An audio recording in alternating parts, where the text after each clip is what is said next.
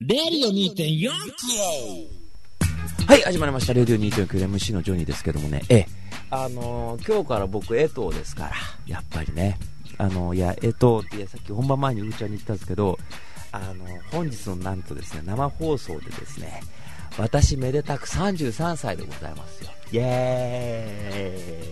ーイ。まさかな、10代の時の引っこもりの時にな、33歳でもあんまり状況が変わってないと思わなかったな、本当にな、もう本当ね。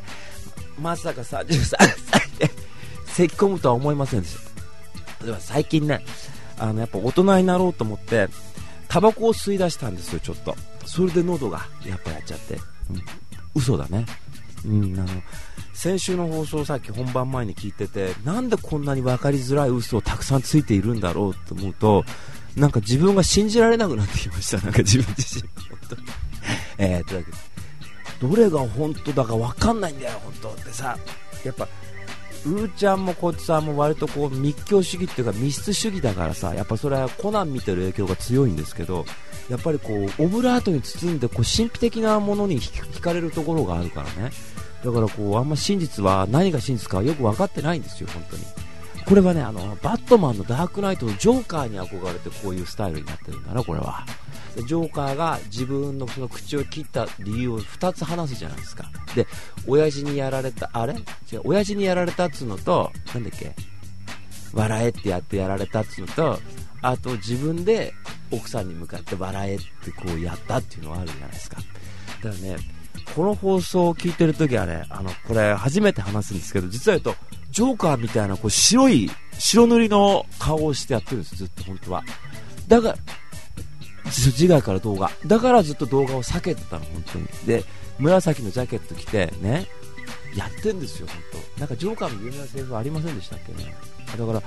鉛筆もいつも立ててある。あこれちょなんなん Why you so serious? 懐かしい。俺やったねあれ Why you so serious ってこう大ちゃんがよくやってたっていうねね笑えってやつねお前が笑えよってやつ、お前に言えよってやつね、本当に。大変な目に遭ってるのはこっちだよっていうさ、俺たちは笑ってられるけどって話で。ちょっと待って、これポケットレコーダーさ、ちゃんと録音になってるかわかんないから、あの、リスナーの皆さんね、今のうちにちゃんと録音しといた方がいいかもしれない、これ。いや、録音回ってんだけどさ、うん。えー、でね、まあ33歳めでたくなったんですけどもね。まあ、やっぱあれですよ。今週あった出来事といえばですね、やっぱキャンプに行ったってことでしょうね。キャンプインダハウスと。天気良かった。でさ、行く前にさ、雨降るかもしれないって言ったんでね、先週土曜日に。で、どうせなら台風でも来てなくな、なくなってほしいなって思ったんですよ。行かなくて済むから、そしたら。そしたらもう天気抜群に良くてさ、で、車でね、あの、待ち合わせって行ったんだよ。町田でじゃあ拾ってくからってメンツが言ってくれて、わかったわかったって言ってさ、もう行く前から揉めちゃうんだから、本当に。あのね、具体的には言えないけどもさ、ね、駅で待ち合わせしたんだよ。友達とさ。で、そしたらさ、駅で、俺がちょっとじゃあ、最初、最初、地元の駅から一緒に行こうって言ってたんだけど、俺ちょっと藤沢でトラベル便買わないとやっぱ不安になるじゃない、やっぱり。ね。トラベル便って不思議なもんで、薬が入ってなくてもケース持ってるだけで酔わないんですよね。だからそういうすごい薬だと思うんだけど、で、トラベル便30分に1回飲まなきゃもう落ち着かなくなるから、買いに行こうと思って、で、ちょうど地元の駅じゃなくて藤沢の駅で待ち合わせよって話だって、じゃあ分かったっつって言って、で、藤沢の駅で待ち合わせたんですよ。で、そしたらさ、まあ彼らもこの界隈だから、僕が住んでる久米沼界隈だから、もうそこから来るんだけど、急行でね、行くかと思って、藤沢の駅で降りちゃったんだよ。でさ、確定で、僕が住んでる公家沼からそのまんま待ち合わせの町田までね、その確定で行けるやつだったわけ。で、藤沢ってちょっとオーダー急性のシステム知らない人のために説明すると、藤沢ってね、その、町田まで行くときにちょっと待つんですよ、5分とか。で、停車してて、それで藤沢で人がどっと乗るわけ。で、その地元のメンツは立っちゃったから、立った間にみんな座っちゃったっていうわけよ。座る場所がなくなったっていう話になったわけ。ね？そしたら怒られちゃってさ、ね？なんで言わないんだって言われて、で、言ってくれりゃ俺座ったまんま行けたじゃないかっつうんだよ。で、さ、たった30分じゃねえかって思ってるわ、こっち。ね。たった30分我慢しろって、もうそっからさい、もう始まる前から揉めてんだよね、このキャンプやっぱり。で、なんだかんだついて、で、まあ、町田で待ち合わせて、で、キャンプの会場着いたんだよ。で、丹沢湖でやったんだけど、で、やってさ、まず、先週ね、あの、放送終わった後にちょっとこっちさんに、うーちゃんに喋ったのが、飯問題ってのがあったんですよ。このキャンプ始まる1週間前に。で、それは土日で行ったんですよね。先週の土日で行って、23、24と行って。で、先週、先々週の16、17、放送では喋れなかったけども、16、17の直前になってよ、キャンプで何を食いましょうって問題が持ち上がったわけ。で、肉とか適当に焼きゃいいじゃねえかって話あったんだけど、その主催の2人の間で LINE のグループがあるんだけど、もうすごい朝から喧嘩してんだよ、ほんと。やっぱ飯食いたいなとかって言ってると、え、飯めんどくさいんじゃないか？準備するのが。とかってなんかもう喧嘩調なんだよ、とにかく。で、ヒヤヒヤヒヤヒヤしてて黙ってたんだよ、もうね。もう勝手にやってると思って。そしたらさ、主催の A 君、B 君のうちの B 君が、みんなどう思う？って聞いてきたんだよね。で、みんなどう思うって聞かれたから、俺これね、ちょっとユーモアぶち込んでやろうと思って、キャンプよ、丹沢湖よ、ピザとかいいんじゃねえかなって言ったんだよ、俺がね。出前取ったらいいんじゃねえかって意味だったんだけど、そしたら普通にもうシリアスな状態だから、ピザはちょっと難しいような気がするって、も冗談の体にならないんだよ、もう本当に。いや、参ったなと思って。で、スパゲッティとかいいんじゃないなんつって言ってて、でそしたら、いや、スパゲッティはどうかなとかって B 君に言われて、畜生なんて思ったら、みんなこれ食いたい、あれ食いたいって話になったら、チーズフォンデュ食いたいとか、なんかね、どんどんこう、ハードルが上がってって、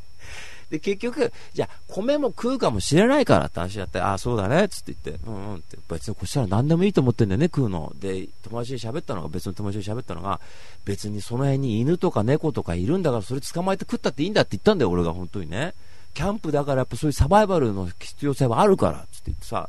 その辺に野生の鳥とかね、それこそ何ていうんですか、白鳥とか捕まえて食えばいいじゃねえかなって言ってたんだよ。で、したら、結局ご飯も食うかもわかんないから、ね。で、その場で米買うと割高になると。だから、8人メンツいるんだけど、0.5合ずつ米持ってこいって話になったんだよ。ね。もうさ、何にも出ないんだよ。本当にそこで。で、0.5合ってさ、戦中じゃないんだからって言えるじゃん、普通だったら。ね。そんな、疎開先かと思ったよって言えるじゃない？でも、米多分聞いたら1キロ買うの1000円ぐらいだっつんで、で、8人で割ったら1人200円しないじゃないですか。150円ぐらいじゃん。別に割高にもならないじゃないですか。でも、150円で割高になるっていう人の前で、疎開先じゃねえかって、かっこ笑いってつけらんないんだよ、もう本当に。0.5合ずつ持ってきましょうだから、わかりましたって言いつつ、当日、あの、米食わなくていいから0.5合持ってかねえわって言ったんだよ、俺ね。ね。うん。まず30過ぎて、まあキャンプの準備だなんだって、まあ夜中までかかったりするでしょ、まあ下手すると。そこにビニール袋に米0.5合測って袋に入れるっていう図が耐えられなかったんだよ、俺。だからこっちだとうちに言ったんだよね。それは生き方として美しくないって言ったんだよ、俺が本当にさ。それ、30過ぎの男、別に年関係ないですよ。今あえて言ってるんだけど、夜中、寂しそうに背中想像してみてくださいよ。チャラチャラチャラ、あ、ちょっと多いな。ね、何度も測って、これで、でも足りなかったら大変だから、1合ずつ持っていこう。ね？米持ってきたよって、まあ、ホタルの墓じゃねえか、それ完全に世界観がって思うから、耐えらんねえから俺米いらねえよ、って言って。で、その後、スーパーで結局買い物しようって話になったら、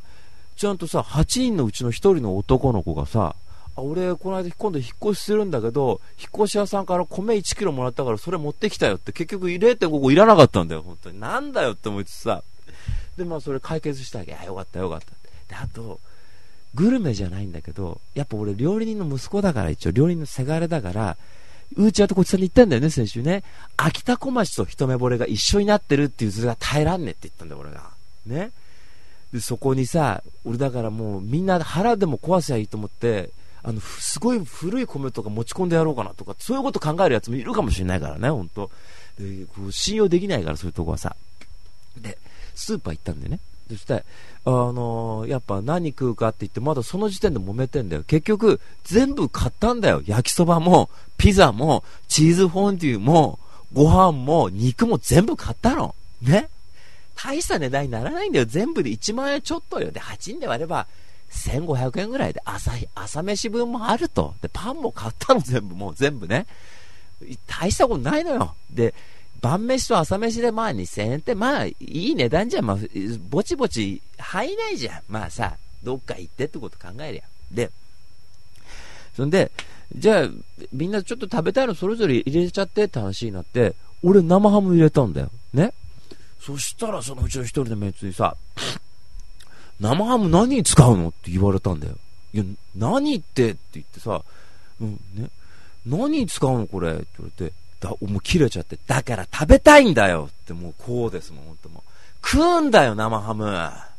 食いてんだよつって言って、だったらいいよって、俺お菓子とかも入れたらいいよって言ってたんだけど、あんま大量に入れると揉めるから、俺自分用に買ったんだよ。ピスタチオとか柿の種とか、1000円分。ね。で、袋に小分けになってて、みんなそれでつまめばいいじゃない。で、1000円分上乗せしたってさ、俺が個人的に出したって、別にみんなで食べようだから、どうぞどうぞっていいわけよ、俺なんか。俺も金ないけど、せっかく言ってるわけだから、せさこましいこと言いたくないから。で、なんかもうそういうね、まあ僕、キリスト教徒だからそういうのみんなに奉仕する気持ちじゃないですか。ねねでさ、ジンジャーエールとかもいろいろ買ったりとかして、で、ジュース何がいいなんて、じゃあ気を取ってジンジャーエールとかってさ、やってて、で、生ハム結局買ったでしょ？そしたら、食べるの？とかって言うんだけど、俺一人じゃ食ってやろうと思ったの。で、300円ぐらいのもんすよ、生ハム。別にさ、みんなのやつに買い、入ってるけど、一人で食ったって300円分文句言わないでしょ、普通。ね？あ、な、な、食っちゃったんだ。オッケーオッケーって、じゃんもう。ね？オッケーオッケー、食べちゃっていいよとかさ、ちょっとちょうだいとか、じゃないんだよ。言ったら、おい、俺の分も生ハム2枚残しておけよって、もうこの手なんだよ、もう。めんどくせえ。食ったっていいだろ、別に。3、4人で食ったっていいだろ。みんなで分けなくたってよ、と思って。で、ジンジャーエールとかも買ってさ、ね。で、近くに自販あるから、で、俺個人用にスプライトも買ったの、一人用で。でもさ、飯食う前にさ、コーラ飲みたくなったんだよ。で、缶のコーラ飲みたいなと思って、で、ジンジャーエールでっかいの買ったのね。で、それで、俺がさ、ちょっと自販あるこのやつって言って、あるよって言って、どうしたのって言うと、いや、コーラ飲みたくてって言ったら、うーんって言うんだよ。いや、チンジャーエール飲み切っちゃったよって言うんだよ。別にさ、別に、別に、良くない？別に。余ったら余ったで。悲しいけど投げちゃえば良くない？それ。流しに投げちゃえば良くない？ちょっと余ったら。で、8人いたらさ、次の日の朝さ、気抜けちゃってっけど飲もうかで良くない？これ、本当に。間違いないでしょ俺これ。ねたかがジンジャーエールスーパーで買って150円ですよ。ねめんどくせえと思って。クソめんどくせえと思ってさ、もうイライライライラしてくんだよ。いや、楽しいとこもあったね。もちろん丹沢湖素晴らしいってとこもあったんだけど、もう森森、もう湖で楽しかったんですよ。ここいい湖だね、とかつって言って楽しいね、とかってよかったんだよ、そこは。で、さっき本番前にも言ったけどもね、まあ、次の日なんだかんだ。で、朝さ、4時ぐらいに起きるんだよ。パッと目覚まして。で、で、大、大ちゃんも一緒だったんだけど、大ちゃんとバンガロー一緒で。で、で8人ぐらいだから44で分かれたんだよ、バンガローが。ね。それで、大ちゃん、俺起きてったらさ、そしたら、あの、大ちゃんも起きてきて、あの、ちょっと散歩行かね？つって言って、行こうか。最高これが最高なのよ、やっぱり。で、二人でさ、二人とも歩くの好きだから、片道30分ぐらいかけて黙々と歩くのよ。で、最近の音楽事情どうだなんて、最近何聴いてんだなんて話すんだよ。で、俺あれやこれや聞いてっ、つって言って、やっぱ30分さ、話すとさ、もう俺と大ちゃんの中ですからあれだけども、やっぱ結構話せるよね。で、なんか歩きながら話したりするとなんか結構こう、一番いいんだよ。なんか風景が変わって、おなんだろうあれってな、とかって発電所だ。とかつって言って、こう、二人で黙々と歩くんだよ。楽しくて楽しくて。で、大ちゃんと喋ったのが、やっぱりさ、つって言って、丹沢湖で結構人いないようなとこで、やっぱ田舎もここまで来るといいな、つって言ってさ、あの、やっぱ俺、富士山みたいな田舎が一番ムカつくなって話になって二人でさ、だなっつって言って、何の利点もねえじゃんっつって言って、マリファナやってサーフィンやってそ、れしかねえからっつって言って、だよなって言って、だでだけど、ここだとマリファナやるのも一苦労だし、サーフィンもないし、娯楽がないってやっぱいいなっつって、人がいないしって言って、だよねって、やっぱここまで来るとやっぱいいねって言って、うんうんって二人で言ってて、で、あと極端にやっぱ俺も大ちゃんも都会好きじゃないですか。だから、やっぱ都会なら都会でいいしね、そうなんだよねって2人で言ってて、別荘持つならこの辺いいかもしんないね、なんつって言って、そうだねって、俺たち来年売れるもんね、つって言って、そうだねって言ってて、それは楽しかったですね、本当に。で、あとまあ朝飯も食ってさ、で、俺ね、もう山道ですから、丹沢湖だから、下手すると朝飯とかももうカロリーメイトで済ましたいんですよ。あんまたくさん食べるとパニクるって分かってるから。で、ね、これ、うーちゃんなんか分かってくれると思うんですけど、朝飯やっぱ8人分用意するんですよ。ね。で、ご飯炊こうって話になって、でさ、俺なんかこう、火起こ起こそうって話になって、その火、火起こしとか面白かったんだけど、薪をどうやら買ったらしいんだよ。で、薪が余ったから、俺火起こすのすごい楽しかったから、薪もこれ全部使っちゃっていいっしょって言ったら、ああ、まあいいけど、みたいな。な、なんでそんななんか、別に、買ったんだったら別に使い切りゃいいじゃないかと思ってずっと一人でやったの、薪を。でさ、朝飯なんかいらないんですよ、下手すりゃ、僕は。ね。食べたきゃ食べるし、で、ちょっと言ったんだよ、俺。これ、うーちゃんなんか、まあ、すごいよくわってくれると思うけど、あ、俺朝飯大丈夫ですから、って言ったら、えー、なんで食べようよ。って、えー、来たもう、だからさ、もう、パニクるの？本当に。もういいんだよ。つって言って。でも言えないんだよ。やっぱそういうのって説明するの本当に大変なんですよ。パニックになる。つって言って。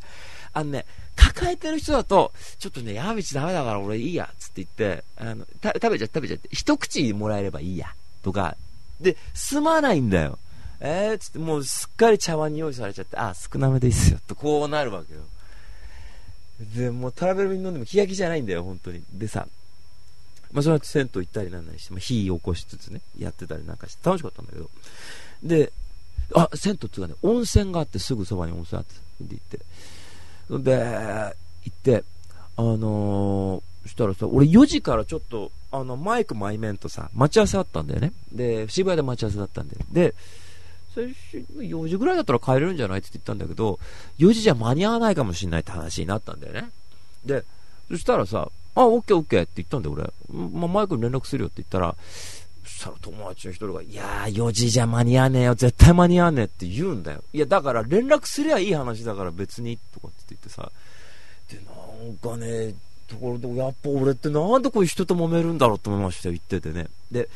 あのー、さっきも本番前に言ったんですけどね、ね、朝飯ね、パニクるでしょ、私は。ね、うわーってなるんですよ、山道とか行くと、うわーって調子悪いと。ね。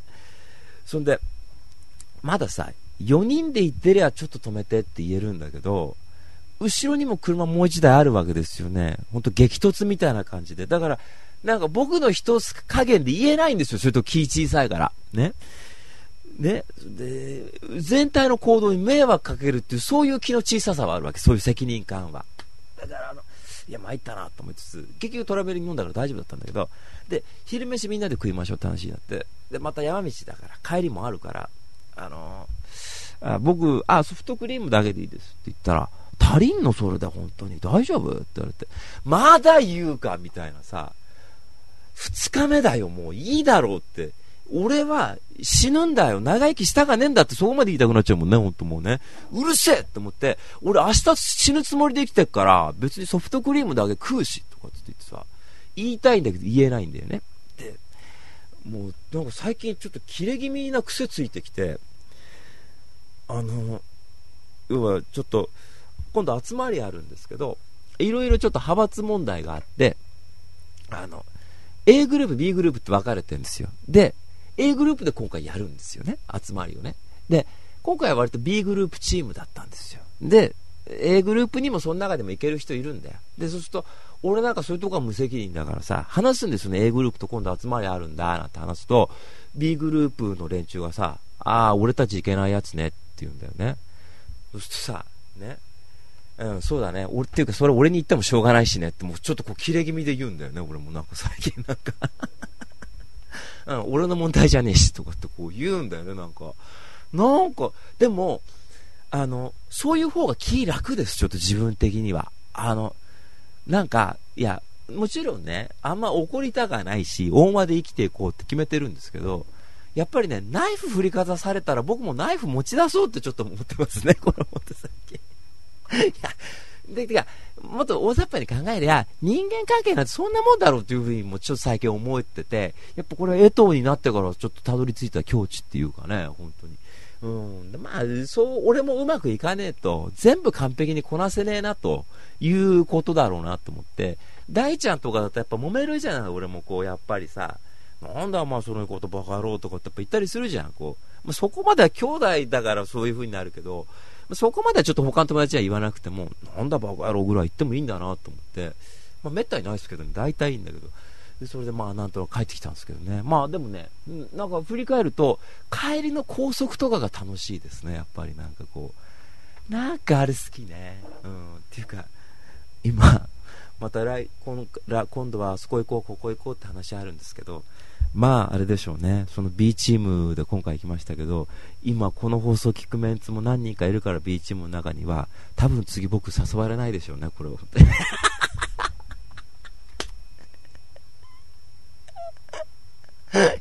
ね、B チーム、ね、誘ってよ、本当に。またでもあれだろうな、LINE とかで来るだろうな。おい、ずいぶん言ってくれたなってさ。いや、JJ なんだよね、本当あ、でも、B チームで唯一楽しかったのが、あの、弁蔵さんっていう友達いるんですよ。弁蔵さんに似てるんですね。あの、キテレツ大百科の。あの、本当になんかずっとその浪人生で、なんか、東大入ろうとして、6年間ずっと留年してるみたいな顔してるねっていう意味で、弁蔵さんってついてるんですよね。で、その弁蔵さんが、弁さんが、宋兄弟に似てるんですよ。ね。宋兄弟ってあの、皆さんご存知でしょ？あの、マラソンランナーの。で、宋兄弟似てるって言って盛り上がったんです、それでね。で、似てる似てるって言って、次の日、せせ温泉入った後にみんなでその辺探索してたの。で、あの、おじさんとかが川っぺりでさ、あの、テント張ってこう、キャンプしててさ、こんにちはって言ったりして、こんにちは、し、ね、知り合いかって言われたりして、え、いや、山でって、まあ、そういう竹中直人の声を爆発するリターンズみたいなこともあったんですけどね、殴って川に沈めてやったけど、俺、そのクソじじいって言って。そんで、そしたら、その一緒にいるメンツと、ちょっとベンさんがね、遅れて、僕らの後ろからちょっと歩いてきてたわけさ。ね？そしたら、俺が友達とさ、おい、ちょっとちょっと、つって言って、これ、今、両サイドに立って、今、ベンさん向こうから歩いてきてて、俺たちがテープ持ってるふりすれば、もしかしたらベンさん、宋兄弟の真似してくれるかもしんないって言ってさ、で、前日見た宋兄弟の写真で、宋兄弟の茂と弟が一生懸命1位と2着、こう、テープ間際で争ってるっていう写真がすごい面白かったわけ。それやってくれんじゃねえかって言って、おじゃあテープ持ってるふりしようよって言って、2人で両サイドに立って、ベンさんが近づいてきたら、さあ、総兄弟、新記録かかるか、あと距離は10メートル、5メートル、さあどうだ？って言ったら、ベンさんがその総兄弟の真似してくれて、それすっごい面白いですね。やったーってみんなで言ってさ、やってくれた、やってくれたって言って、で、その後ダム行ったんですよ、ちょっと。で、ダムでも、今度ね、なんか人が入れないように、普段なんか多分夜中とか入れないように、チェーンがあったのよ。で、ぶっといチェーンで、持てない、いやー重い重いとかってやってて、そしたらまた俺と大ちゃんで、おい、これもしかして、ちゃんと持てて、両サイドに貼れたら、またそう兄弟来てくれんじゃねえかって言って、あ、来てくれるかもしんねって言って、うわーってチェーン二人で引っ張って持とうとしてさ、さあ、そう兄弟来るかって言ったんだけど、そしたらベンさんがこう、おいい天気だなとかって言って、こう、どんどんこっちに近づいてくるんだけど、チェーンが持てなくてできなかったんだよね、それ本当それは楽しかったです、やっぱり。ベンさんって最近すごく真面目になって、あの友達みんな面白くなくなったってすごく言ってるんですけど、やっぱそういうとこ、やっぱお笑い野郎のセンスがあるなと思って、まだギリギリ残ってると。これ火起こしで言えばギリギリ種火が残ってるっていう状況だなと思って、なんかそんなベースは、吹けばね、うちわで思いっきり吹けばやっぱりこうね、うちわで思いっきり吹けば0.5合の米持ってこいって言ったのベンさんでしたから、うちわで思いっきり吹けばやっぱりもう0.5号なんかいらないんだがわやってやっぱ言うとこまで行くんだろうなと思って、うん、なんかそれ楽しかったですね。えー、まあね、こんな感じのですね、僕の1週間だったんですけど、あの、先々週、あ、先週か、先週あの、女の子とちょ、あ、先々週か、あの、デートした話あったじゃないですか、あの、ティファちゃんと、あの、デートしてつって言って、ちょっと MC やる週の時ですけど、で、その時に、あのね、平井ちゃんと女の子とデートしてしたんだって言った時にさ、俺が平井ちゃんにすんごいくらい話ばっかしたんだよ。あの、ほら、ちょうどジョニー貧乏人事件の時で、ラジオでむっちゃ怒ってる時で、もう最近、な、もやもやしてた時期で、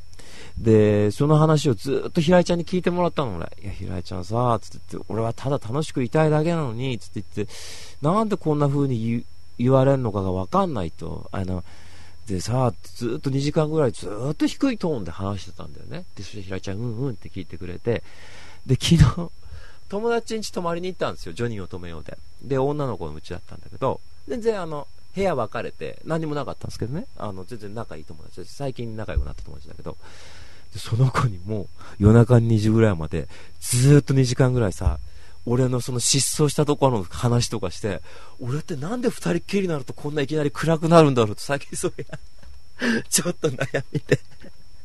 の、ね、なんか、ジョニーってなんか落ち込むとき落ち込みそうだよねって散々言われてたけど、その日じゃねえなと思って、俺、俺のこの極端性のこの双子座のこの性格って一体どうなってんだろうってちょっと思ったね、本当その辺も乗り切んなきゃなって思いつつ、結局、創始の誇張の夢ですからね、うーちゃん我々は。ね。ね、蝶の、自分が蝶の夢を見てたって、蝶がもしかしたら見てる自分が夢かもしれなくても、どちらも受け入れてしまえばいいじゃないのさ、インダハウスってことですからね、ほんとね。そうそうそうそう、いろんな自分がいますね、ほんとね。まあね、とにかくですね、あの、Facebook でも本当になんか、すごいたくさんの人からおめでとうって言ってもらって、本当今日ね、あの電車の中でわざと読んでやってあの泣いてました、それ本当に。あので電車の周りの連中があいつ何や何泣いてるんだろうっていういぶかしげな目で見たら結構いいだろうなと思ってあの本当にですねなんかありがたかったです、本当もう、えー、もう本当ね、えー、33歳も頑張っていきますんでね、えまあ、ラジオは今日で最終回ですけども、あ違うんだ、またまた言ってるあの必ずあの話の締めは必ず最終回作業をやるという、えー、流れになってますからね。はい。えー、まあですね、そんな感じの僕の1週間でございました。はい。えー、というわけでツイッター、行きましょう、こっちさん、行きましょう。ツイッターちょっといけるかどうか自信ねえんだけども、まあ行ってみよう。うん、というわけで、デビュー2 0キロ in the house! 新しい情報、新しい情報。それは常に我々の身近にあるもの、身近にあるもの。レディオ2.4キロ。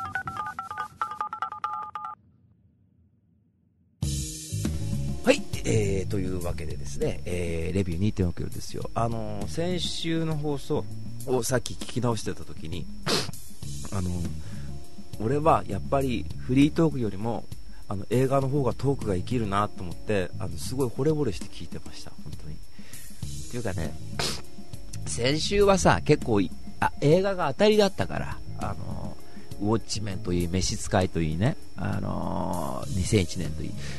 でいや皆さんにちょっと内緒なんですけどね。あのうーちゃんというのは実は言うと今その木星探査に行ってますから。あの本当時差があるんですよね。どうしたってこれはね。でそうするとあのよくねうーちゃんはまだあの最後に見た映画がハウルの動く城だそうですやっぱり木星だと。で僕らがでそうあのね、NASA からデータを送るんですよね、月に1回か1週間に1回か、そうするとやっぱりどうしても光の時差があって、えー、ハウルの動く城の続きっていうか、その後何宮崎駿は撮ってんだってこの間言われて、あの崖の上でセックスする映画撮ったよって言ったら、なんだそれって言ってましたね、うちゃんが。あ、間違った。なんだってんだよ、それよ。私の知ってる宮崎駿どこ行っちゃったのよって言われて、いやどっか行っちゃったみたいよって寂しいな、本当によ。昔はよくトトロと遊んだもんですけどね。つって言ってましたね、本当。はい、えー、というわけでそんな感じのですね、レビュー2.6キロでございますけども、えっと、何の、何の枕って、オチも何もありゃしねえじゃねえか。今日の1本目、今日映画ですからね、え今日の1本目はこれですね。ああ、来たよ。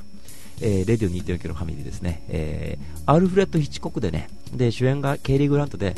北北西に進路を取るですね、はい、ノースバイノースウェスト。はいえで。これは見直しなんですけども、えー、みな前見た時はつまんなくて面白かった映画のパターンですね見直してみたらでまあ、北国線に進路を取るってのはもうヒッチコックのもうおなじみのテーマらしいんだけどもあの要はね主人公がこうなんかスパイというかそういうものと間違われてこう追われていくっていうお話でさでこう最初はある組織から追われてただけだったんだけどもそれがどんどんこうそのいろんな事件に巻き込まれていってもうその全米中の警察とかいろんな組織から追われていくっていうそういうお話なんですよね。でまあ、これエンタメサスペンス映画のこうもう名作と言われている作品ですけどもね、えー、でまあ、見たんですけど、まあ、面白かったんですよね。であのやっぱねなんか気に入った点がこの映画ねなんかすごくのんびりしてていいんですよね。あのケイリー・グラントがこう最初まあ本当間違われる理由もさ組織の連中がこう別の男探してるんだよねでで電話がかかってくるんだよその男宛てにそしたらケイリー・グラントがたまたま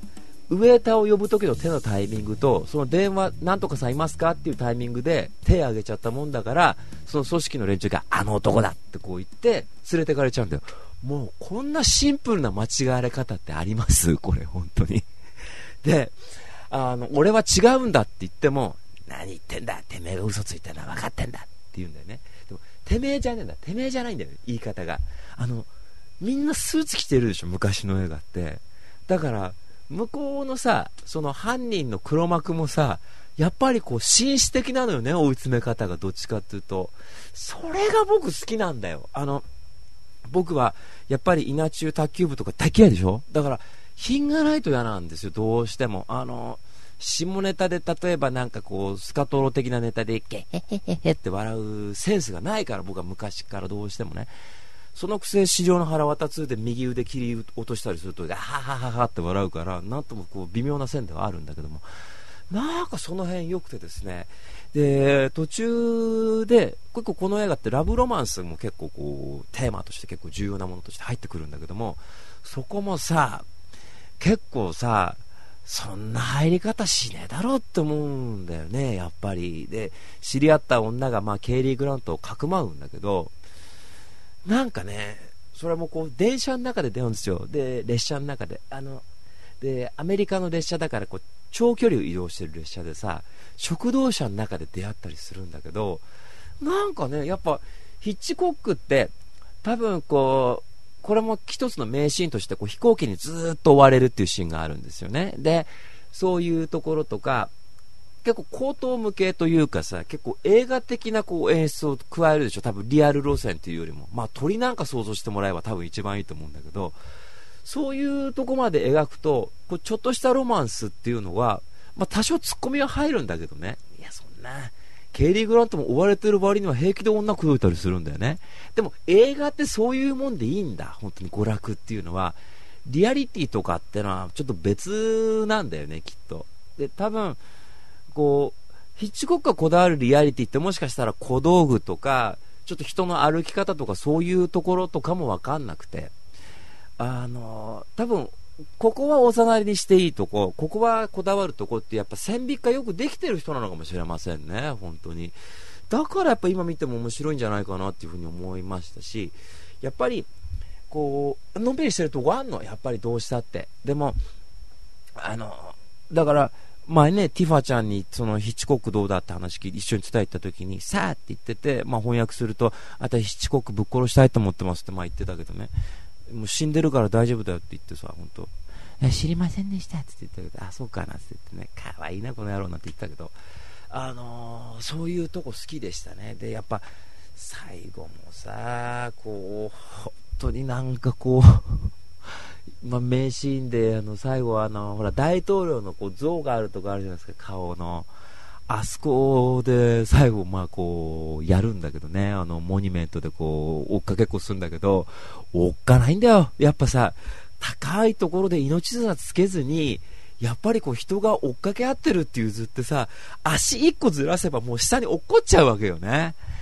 こういうとこやっぱりこうエンタメで突っ走るぞっていうとこやっぱ上手でしたから、あの、まあね、確か僕これまた途中で寝たんですよ、この映画も。でも、これピーちゃんとも喋ってましたけど、あの、まあ、太田光が言ってた言葉で大好きな言葉だけど、タルコフスキーの映画って、退屈で途中で寝ちゃうんだけど、それでもいいんだって言ったのをすごく思い出されて、なんかね、のんびり見れんだよね。で、見終わった後、あ、いい映画だったじゃないかっていうこう感じになりますんで、まあ気合い入れずにですね、そうだな、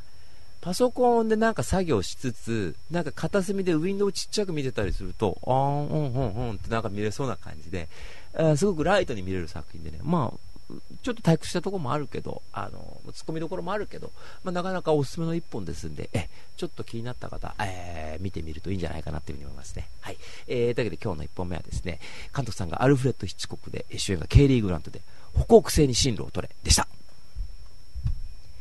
はい、えー、で、続いて2本目なんですがね、2本目はこれ話がややこしくてですね、よく覚えてないんですけども、今日喋りたいのは3本目なんですけどもね、まあ2本目もおすすめなんですけど、えー、今日の2本目はですね、監督さんがガイ・リッチーで主演がロバート・ダウニー・ジュニアとジュード・ローで、シャーロック・ホームズ・シャドウゲームですね。はい。えー、で、シャーロック・ホームズっていうのは、あの、ロバート・ダウニー・ジュニアとガイ・リッチーが作ったやつで、あの、まあ前作がありましたけどね、シャーロック・ホームズっていうのが。で、この前作っていうのはもうどうしようもないカスみたいな映画でしたから、あの、うん、もう、つまらないから見なくていいのね、本当にあの、ガイ・リッチは僕大好きなんですよ。あの、全部は見てないけど、ロックストックもまあ好きだし、えー、あ、スナッチつまんなかったね。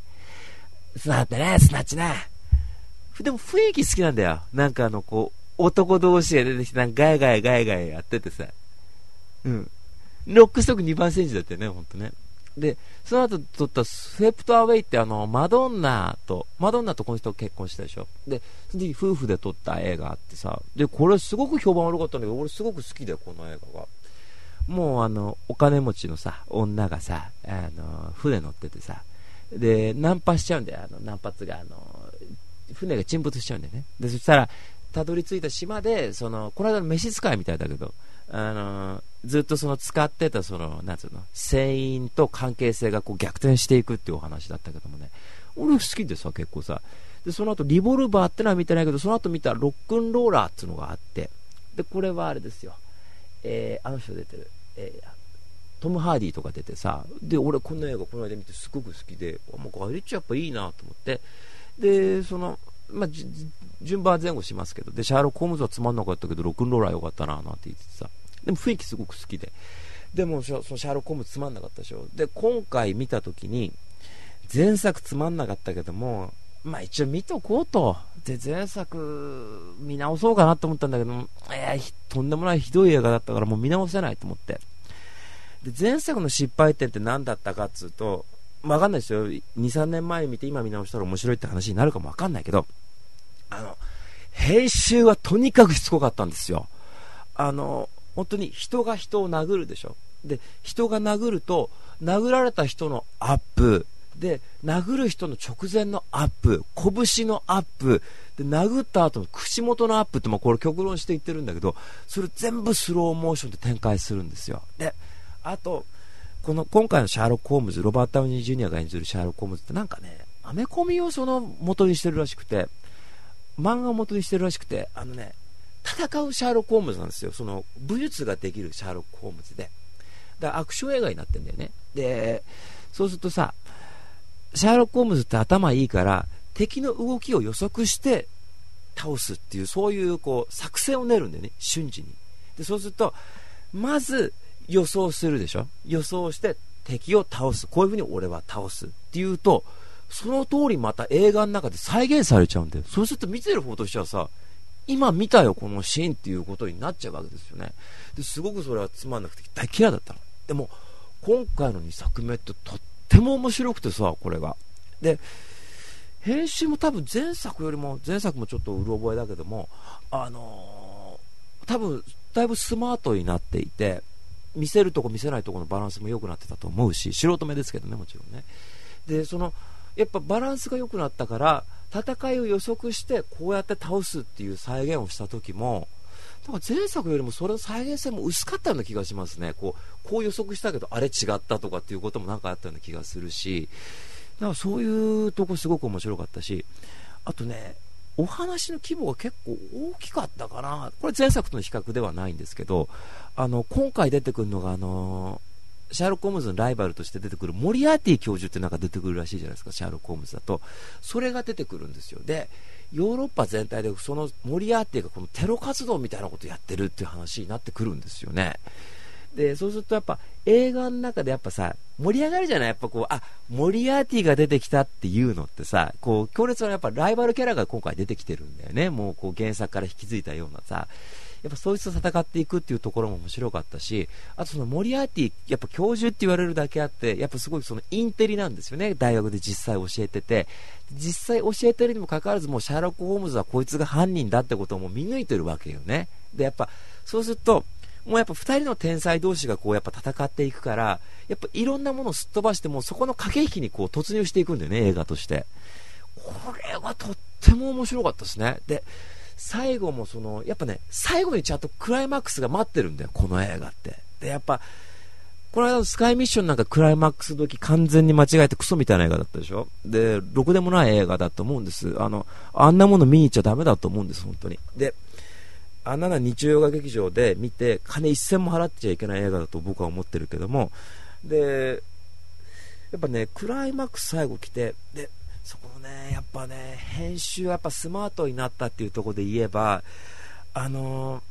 まずシャーロック・ホームズとモリアーティが対峙する。で、モリアーティの陰謀も同時に描かれる。で、そのモリアーティの陰謀を、えー、相棒であるそのジュード・ロー演じるワトソンが阻止できるかっていうところでね、これやっぱ話が3つになってくるんですね。3つ2つぐらいに。で、これがやっぱね、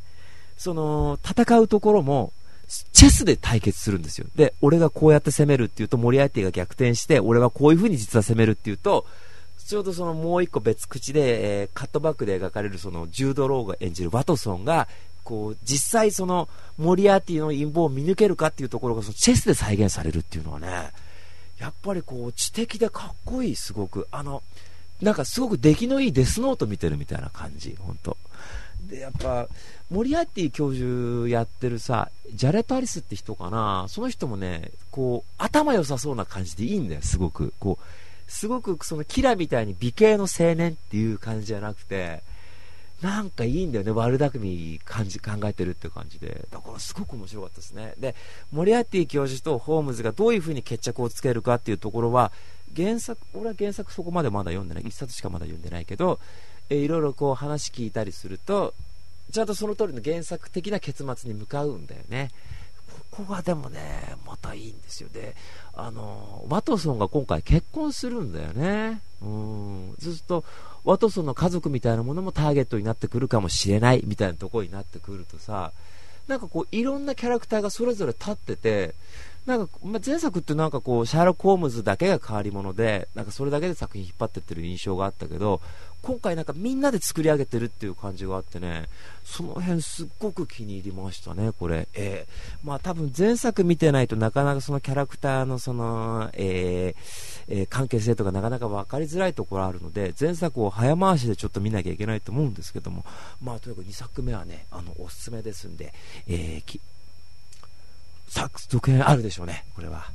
えー、作るらしいですよ、ガイ・リッチーとロバート・ダウニー・ジュニアでね。えー、でも、まだ、ダウニー・ジュニアは、多分、アベンジャーズの多分、2018年にやる続編もあるから、タイミングがいつやるかっていうところあるでしょうけどね。えまあ、とにかくおすすめの一本ですんで、え気になった方、ぜひです。これもさっきの報告線進路を取ると一緒で、ライトに見れますから、え気になった方見てみてください。はい。えー、というわけで今日の2本目はですね、監督さんがガイ・リッチで主演がロバート・ダウニー・ジュニアで、シャーロック・ホームズ・シャドウゲームでした。はい、えー、で、続いて3本目なんですがね、この3本目がまあおすすめですね。これは本当にね、参っちゃったね。はい。えー、で、これも見直しになるんですけども、えー、今日の3本目はこれですね。監督さんがジャン・ルック・ゴダールで主演がジャンポール・ベルモントでもうわかるでしょ？はい。え、勝手に仕上がるですね。はい。いいタイトルだね本当に。やっぱ昔のヌーベルバーグってフランス語で何て言うかわかんないけど、現代はわからないけど、いいよね。大人は分かってくれないとかさ、突然炎のごとくとかさ、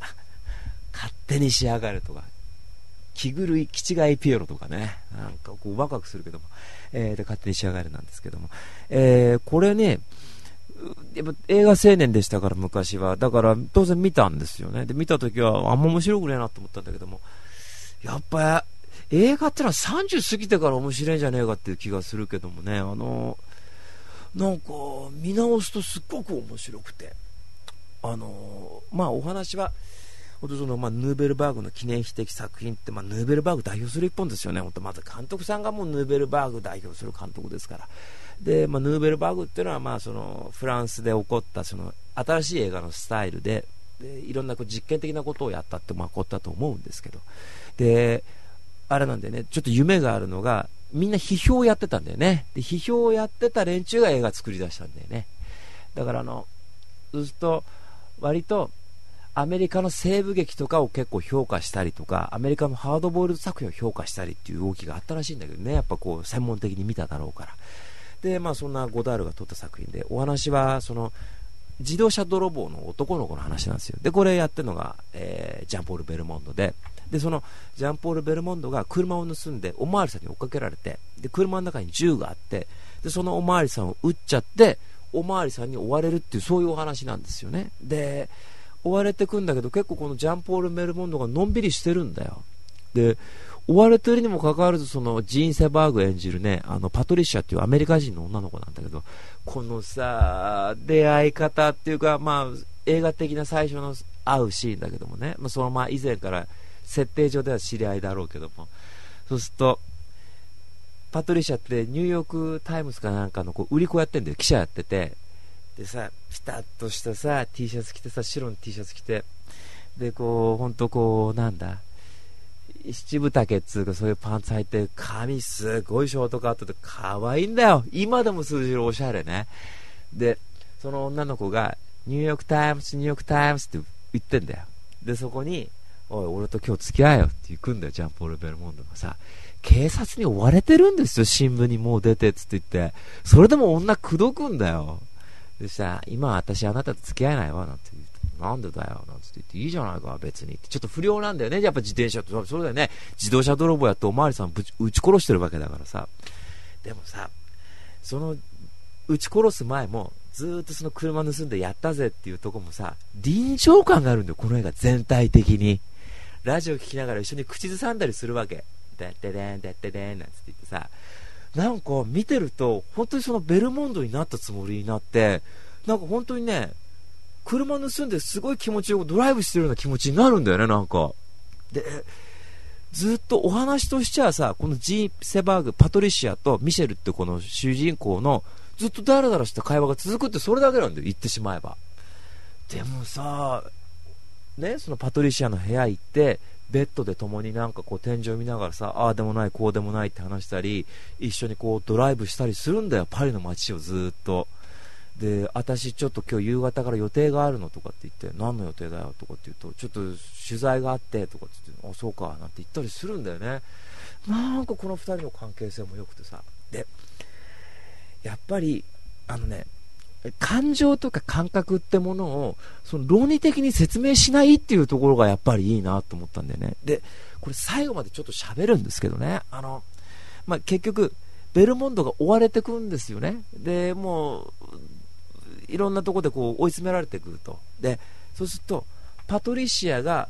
もうやっぱり、これ以上はいけないって分かってて、密告をするんですよ、パトリシアが、おまわりさんに。ね。ミシェルはここにいるわって言って。そしたら、それをミシェルに言うんだよ。私、おまわりさんに言ったの？って言うんだよね。それも泣いたりしないんだよ。こう、なんかこう歩きながら、こう下向きながらさ、悪いことしちゃったわね、みたいな、そのなんかすごいドライな感覚で言うんだよ。そうするとベルモンドも、しょうがねえなって言うんだよ。普通さ、密告されたらバカ野郎、ベンベンってぶぶったたいたってわかるじゃない、気持ちとしちゃ。しょうがねえなって言うんだよね。で、仲間がそばに来るとさ、ね、金渡すんだよ、仲間が。おい、一緒に車乗って逃げようって言うと、いや、ダメだ、ダメだって言うんだよ。悔しいけど俺あの女で頭いっぱいだって言うんだよね。結局その女のそばいることを覚悟して、最後おまわりさんに撃たれて、自分で目を閉じながら最低だって言って死んでくんだよ。かっこいいんだよ。結局さ、むっちゃダンディズムじゃないですか、これって。ね、け、あの、一見すると、ジャンプカットって言って、あの、ほぼ同じ構図でカットを割るっていうことを結構これやるんだよ。これ、確かウッディアレンの映画かなんかで、カップル同士が喋ってて、君って勝手に仕上がるジャンプカットばっかりで嫌だって言ってたよねって言ってたんだけど、もうそういうネタがわかるから、もう本当にさ、もうニコニコしちゃうんで、あ、あの映画で言ってたジャンプカット対応してるってこれだと思って、売ってあるの映画じゃなかったかもしれないけど、ま、そういうこう、インテリ系な映画で言ってたけども。で、さ、そういう風に、で、ジンセバーグが、あ、パトリシアが、理由が自分では分かんないって言うんだよね。多分私混乱してたのねって言うんだよね。俺ね、2001年で、あの、この間言ったように、あのね、なんかこう、あんまりなんかガチャついて騒がない人ってなんか最近好きでさ、多分正当的な演出としては、バカ野郎ベンベンってこうね、もう私耐えられなかったのっていうのが正しい一つの形かもしれないのに、でもやってることは実にダンディズムで、好きな女のために死を選ぶっていうことですから、なんか見るとね、このアンチヒーローとしてすごくかっこよく見えました。で、やっぱり映画の中ではやっぱりね、これまた盾つくような社会にこう、風穴開けるようなこと今言いますがね、やっぱりね、おまわりさんって悲しいけど、殺される側であってほしいんですよ、これって。あの、ね、レインボーブリッジ封鎖できません。もいいんだけど、リーサルエポンもいいんだけど、やっぱ同時にさ、ポリコーから逃げろっていうのも映画の一つの形なのよ、これ文学とかそういうものの。なんかだからそういうこう反骨精神みたいなとこもさ、すごいこう、俺は戦うじゃないんだよね、なんか。別におおまわりなんか怖くねえって言うんだよ。怖くねえって言い方もさ、普通に言うんだよね。やっぱベルモンド芝居下手くそだから。俺は怖くねえよ。ってこう、俺は怖くないんだ。じゃないんだよね。いやー、退屈するんですよ。ただ話すだけだから。でもなんか好きだったね。やっぱりこの、2001年とかアラビアンロレンスにしてもそうですけど、やっぱり本番前にうーちゃんと喋ってたけど、やっぱり当時衝撃を与えたものって、あの、やっぱちゃんと衝撃残るんだよね。やっぱりこれって。今だって80年前に作られた駅馬車見ても、まあ面白いですから。うん、市民権だってやっぱ映像のセンスっていうところでやっぱびっくりしますから。あの、やっぱ絶対ちょっとこれ、見てみてください、これ本当ね。え、あの、絶対おすすめの一本ですんで。はい。えー、というわけで今日の3本目はですね、監督さんがジャンルク・ゴダールで主演が、えー、ジャンポール・ベルモンドと、えー、ジーン・セバーグで、勝手に仕上がれでした。というわけで以上、レビュー2.9でした。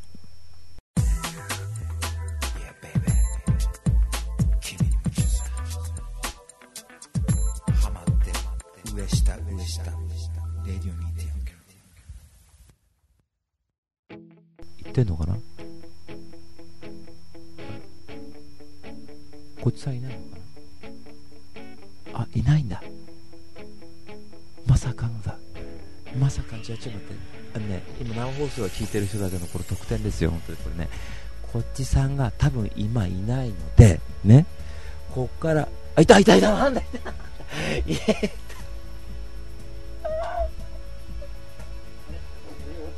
終わってた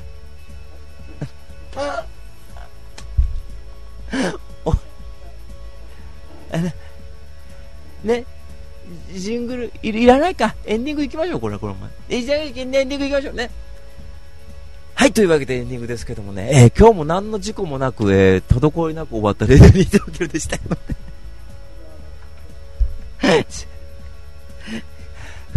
ちゃんとレビュー終わるタイミング合わなくて、これ生放送聞いてる人は分かったと思うんですけど、あの、ちょっとね、無音状態とかどうするどうするっていう時間が1分ぐらいあったっていう、そういうお話です。1分ぐらいあったと思う。1分もないか。ない、ないかぐらい。そうそうそうそう。というわけで、こんな感じでですね、レディオ2.9でございました。はい。えー、で、今日はメールが来てるんですか？来てないですか？畜生だな、本当に。でもね、久々に生放送で、いや、今日はレビュー、今日もレビュー良かったけどあのね、あのね、今日もレビューでまあ1人いなくなっちゃったけど、最後まで8人の方聞いてくれたから、久々にありがとうございますですよ、これは本当にね。ね。そうです。5人突破。いやー、嬉しいな、本当に。いや、あれだよ、生放送はこういう人数だけど、アップ土曜日された時は、8万5千人聞いてるからね、1回の放送で。すごいね。うん。8万5千人って言ったら下手したらガッチャマンの初日よりも人数が多いかもしれない。見に行った人数がね。あというわけでねあのレディー2.4キロではですねいろいろメール募集しておりますんで。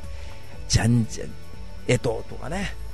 おめでとうだ。えおめでとうだって言ったんだろう今えととかねって聞こえて。あの僕もえとですとかね。あの背番号をさで言うと年も可愛く聞こえませんか？ちょっとこれはだから14歳の人だったら僕はティエリ・アンリですとかさ。僕、シンジ君ですって言うとあめんどくせえやつだなってなるじゃん、本当に。お前のさじ加減で世界を終わらせたりしねえからな、バカ野郎って言ったりするじゃん、これね。調子乗んなよって思う。ロナウド。あクリロナ？は7ですから7歳の子が言えます、メッシは10番ですから10歳の子が言えますね、これね。サッカー、サッカーは辛いよ、本当に。野球の方が人数がちょうどいいかもしれない。だから、51歳になった時なんかこれ最高でしょ。わかるでしょ？一郎。で、55歳になった時最高ですよ、これまた。松井秀喜インダハウスですよ。うん、はいって、全然真似似てないわよ、これ。はいはいできないな。あであのさっき本番前にちょっとラリー君と喋ったらラリー君がいや実は言うと俺今日メール送ろうと思ってって言って何や何って聞いたらいやあのうーちゃんのモノマネはどうやったらできるんですかっていうメール送ろうと思ってるんだけどって言って。あ多分それ送ってもうーちゃんが多分ねうーちゃん今日メール来てたって言ったらいや今日何も来てませんよって絶対言うよって言って畜生。ね。ね。あくそっていやなんか今度頑張るじゃあその今これね、うーちゃんの真似するときね、結構誤解してて、マイクにもこの間、違うんだ、マイクって俺初めてマイクに怒ったけどね、何やってるんだってあの、しゃくれる人がいるんですけど、しゃくれないんですよ、これは実はさ。ね。しゃくれじゃないんですよ。でも、あのね、イメージとしては本当にね、杉山和子さんっていう人のハイジとか、サラダキノコを見るとできるようになります、これ。なんだってな、本当私だって本当に。江戸っ子であの基本的にベラン名で行くといいです、本当に。あのうちはそれ俺が持ってやるよって言うと、なんだって、江戸っ子だろ、こっちはよってこう、バッキャロイって、バッキャロイって言えばできますよ、本当に。根はね、本当。あと、イメージとしてはね、あくびちゃんイメージするとできますね。なんだってんだよ。あと、うーちゃんに似てるキャラクターをいくつか見るといいです。だからやっぱり、もじゃこ、コロスケ、えー、あと、もじゃこう、コロスケ、ね、あの宇宙開拓士のチャミー、サラダキノコ、テンちゃん、あとドキンちゃんのあのわがままですよね。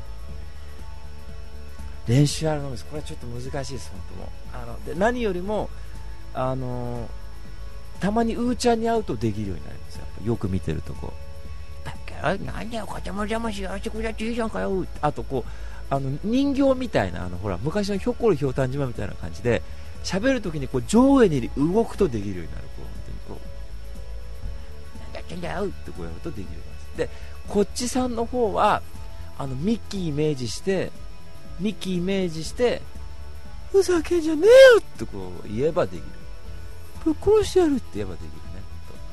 であとヤンさんという友達はあはははははぶっ殺してやるんだがわやってできるしでパパ君っていうのはあれだ何一緒に今度遊びに行ったっていいんだよ。あのやたらこう人と関わりたがるっていう感じにすればあでいます。はい。すぐ時間がないんで。この辺そういうことですはい、えー、というわけでこんな感じでですねレディー2といてくれてございました。また来週。